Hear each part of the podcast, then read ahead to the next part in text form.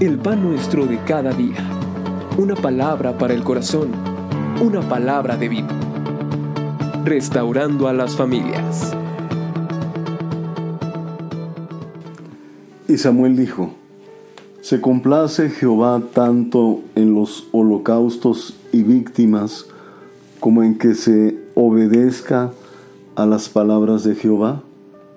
Ciertamente el obedecer es mejor que los sacrificios y el prestar atención que la grosura de los carneros, porque como pecado de adivinación es la rebelión y como ídolos e idolatría la obstinación.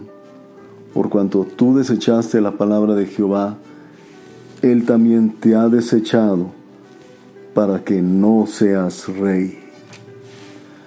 Amado Padre, en el nombre bendito de Jesucristo, queremos rogar que tu Santo Espíritu me guíe conforme a tu palabra y te ruego Dios que me ayudes en el tiempo.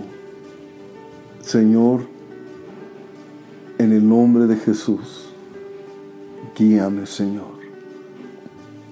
Amén. En esa porción de las escrituras estamos leyendo la vida de el primer rey de Israel. Parece ser que la acción que él tomó de obedecer parcialmente a Dios, porque él le había mandado a destruir a Amalek y todo, absolutamente todo lo que ellos tenían. Pero él conservó la vida del rey y conservó lo mejor de su ganado. Y esto fue tan incómodo, molesto para nuestro Señor, que es cuando el profeta Samuel le dice, se complace tanto Dios en los holocaustos y víctimas, esto es en el culto, en los sacrificios, como en que se obedezca a las palabras de Jehová. El obedecer es mejor que los sacrificios. Vamos a hablar del tema la rebelión, un principio satánico. Aún antes de la creación hubo una rebelión en los cielos. Cuando el ser humano fue creado, también hubo una rebelión aquí en la tierra. Y si continuamos con el relato bíblico, en una y en otra forma vamos a encontrar una actitud de rebelión. ¿Qué es la rebelión? Punto uno. Encontramos que el término rebelión es una manifiesta oposición a la autoridad establecida y la que ésta representa.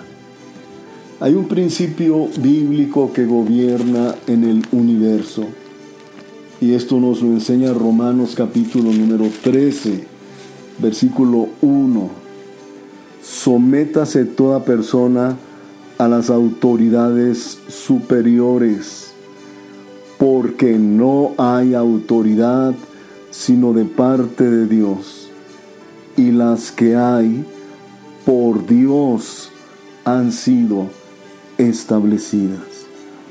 Entonces, cuando estamos hablando de rebelión, no, no es solamente una oposición a una autoridad, sino realmente nos estamos rebelando contra Dios, porque la escritura claramente señala que no hay autoridad, tanto en los cielos como en la tierra, si no es de parte de Dios. Mire, ya sea en el plano natural, inciso A, ya sea en el plano natural como en el espiritual, ambos se afectan uno a otro.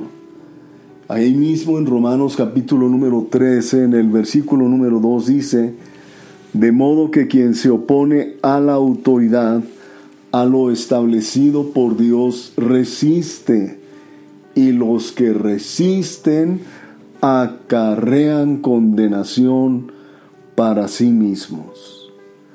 ¿Nota usted esto?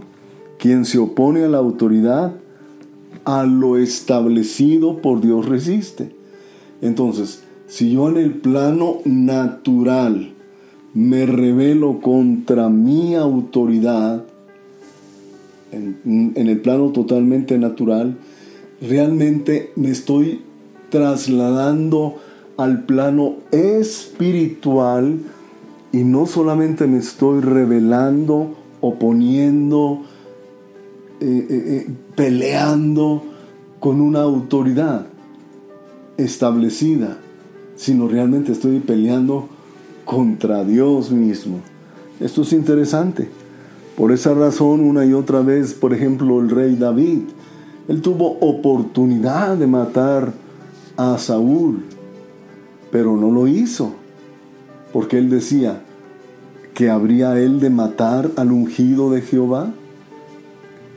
Esa expresión de el ungido de Jehová era al hombre que Dios ha puesto como autoridad, yo lo he de matar. Y obviamente David no estaba dispuesto a hacer eso. Muy bien, punto número dos. El espíritu de rebelión se autojustifica y asimismo se engaña pensando que su rebelión es justa. La rebelión, como dijimos, es una desobediencia propiciada por no estar dispuesto a acatar lo que nos ha sido ordenado. Pero una vez, pero aparte de eso, la persona que está en una actitud de rebeldía, a sí mismo se autojustifica. Le, le encontramos comúnmente hablando y diciendo, bueno, pues es que nosotros sí somos el ejército rebelde, pero teníamos que libertar al pueblo de estos que oprimen a la nación. Sí, nosotros nos rebelamos, pero es que el pastor, el líder, el jefe o quien sea, vamos a, a autojustificar nuestra rebelión. De tal manera que buscamos no solamente justificarnos, sino buscamos definitivamente quitarlo, matarlo si fuera posible, y nosotros quedar como héroes. ¿Qué te parece? Interesante, ¿verdad? Vamos a buscar en la Biblia, segundo libro de Samuel. Nuevamente, vamos a leer capítulo número 15. Vamos a hablar sobre un personaje que se llamaba Absalón. Segundo libro de Samuel 15 dice, aconteció después de esto que Absalón se hizo de carros y caballos y cincuenta hombres que corriesen delante de él. Y se levantaba Absalón de mañana y se ponía a un lado del camino, justo a la puerta, y a cualquiera que tenía pleito y venía al rey a juicio, Absalón le llamaba y le decía, ¿de qué ciudad eres? Y él respondía, tu siervo es de una de las tribus de Israel.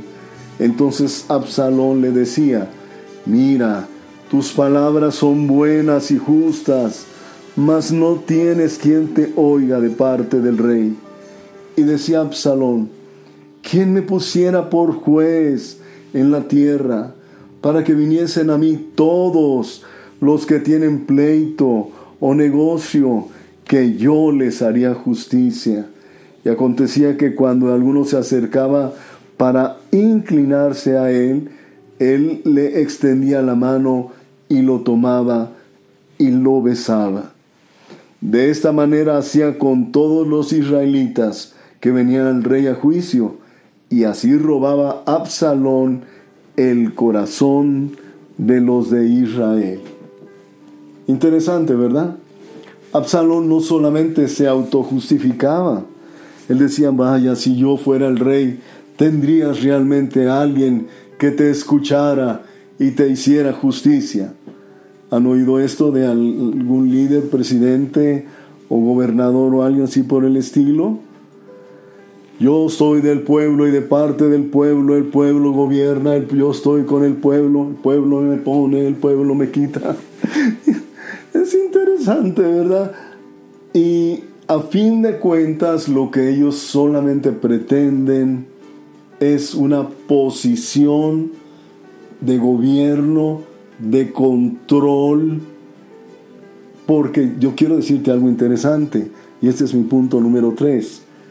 La rebelión trabaja en conjunto con el espíritu de ocultismo, que es el espíritu de control, y el espíritu de soberbia, que es el espíritu de autosuficiencia y obviamente una posición de autoridad y de poder.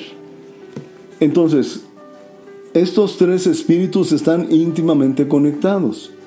Si una persona es rebelde, se va a mover en el espíritu de control, que es ocultismo. Igualmente, si esa persona rebelde, juntamente con el espíritu de control actúa, pues la soberbia va a estar en su corazón. ¿Qué es la soberbia? Orgullo desmedido. Entonces, vamos a ver un, rápido un, un ejemplo. Número 2, capítulo número 16. Capítulo número 16. La rebelión de Coré y vamos a leer versículo 1 en adelante. Coré, hijo de Izar, hijo de Coat, hijo de Leví y Datán y Abiram, hijos de Eliab y On, hijo de Pelet, de los hijos de Rubén tomaron gente y se levantaron contra Moisés con 250 varones de los hijos de Israel príncipes de la congregación de los del consejo, varones de renombre. Y se juntaron contra Moisés y Aarón y les dijeron, basta ya de vosotros, porque toda la congregación, todos ellos son santos, y en medio de ellos está Jehová. ¿Por qué pues os levantáis vosotros sobre la congregación de Jehová? En otras palabras, Basta ya de gobernarnos tú. ¿Eres el único que tienes poder y autoridad? ¿Acaso no tenemos nosotros lo mismo? Interesante, ¿verdad? Se mezclan, se atraen.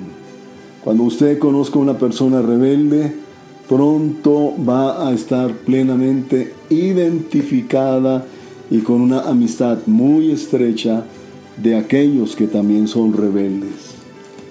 Ahora, ¿cómo podemos ser libres de esto? Bueno, espero que haya ese deseo en su corazón. En primer lugar, requerimos humillarnos. ¿Humillarnos? Sí. Mira, segundo libro de Samuel capítulo número 24. La escritura nos deja ver que en este periodo ya casi a los años finales del rey David, él mandó hacer un censo. No era lo correcto, porque Dios le había dado un pueblo muy numeroso. Él no, es, no debía contar cuántas personas estaba él gobernando.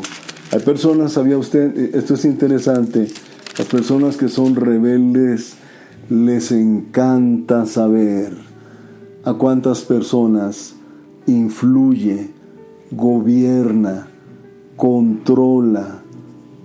Interesante. Según, eh, oh, perdón. ¿Qué, ¿Qué pasaje dije? Oh, muy bien, segundo libro de Samuel. Perdón, ya estoy aquí fuera de lugar. Capítulo 24.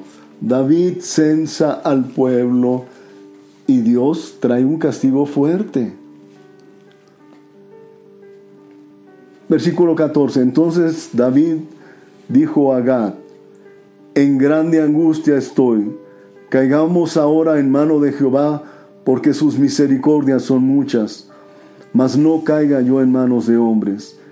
Y Jehová envió la peste sobre Israel desde la mañana hasta el tiempo señalado, y murieron del pueblo desde Dan hasta Berseba setenta mil hombres. Y cuando el ángel extendió su mano sobre Jerusalén para destruirla, Jehová se arrepintió de aquel mal y dijo al ángel que destruía al pueblo, basta ahora, detén tu mano. Y el ángel de Jehová estaba junto a la era de Arauna, Jebuseo. Y David dijo a Jehová cuando vio al ángel que destruía al pueblo, yo pequé, yo hice la maldad. ¿Qué hicieron estas ovejas? Te ruego que tu mano se vuelva contra mí y contra la casa de mi padre. El corazón de David realmente estaba arrepentido. Entonces cuando nosotros podemos tener en el Espíritu de Dios trayendo convicción de que estamos actuando en rebelión, no espere usted a que el espíritu de control lo comience a cegar y la, y la soberbia también le abrace y sea mucho más difícil que usted pueda ser libre.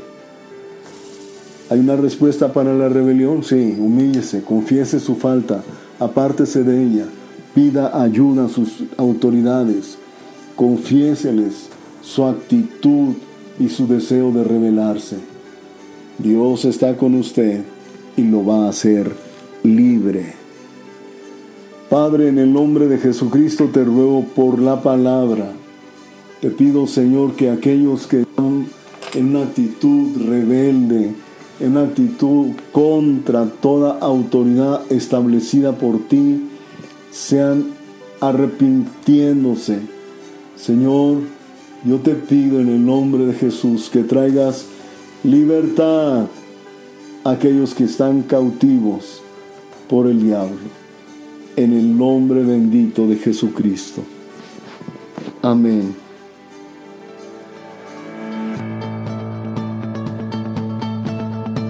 El pan nuestro de cada día. Una palabra para el corazón. Una palabra de vida. Restaurando a las familias.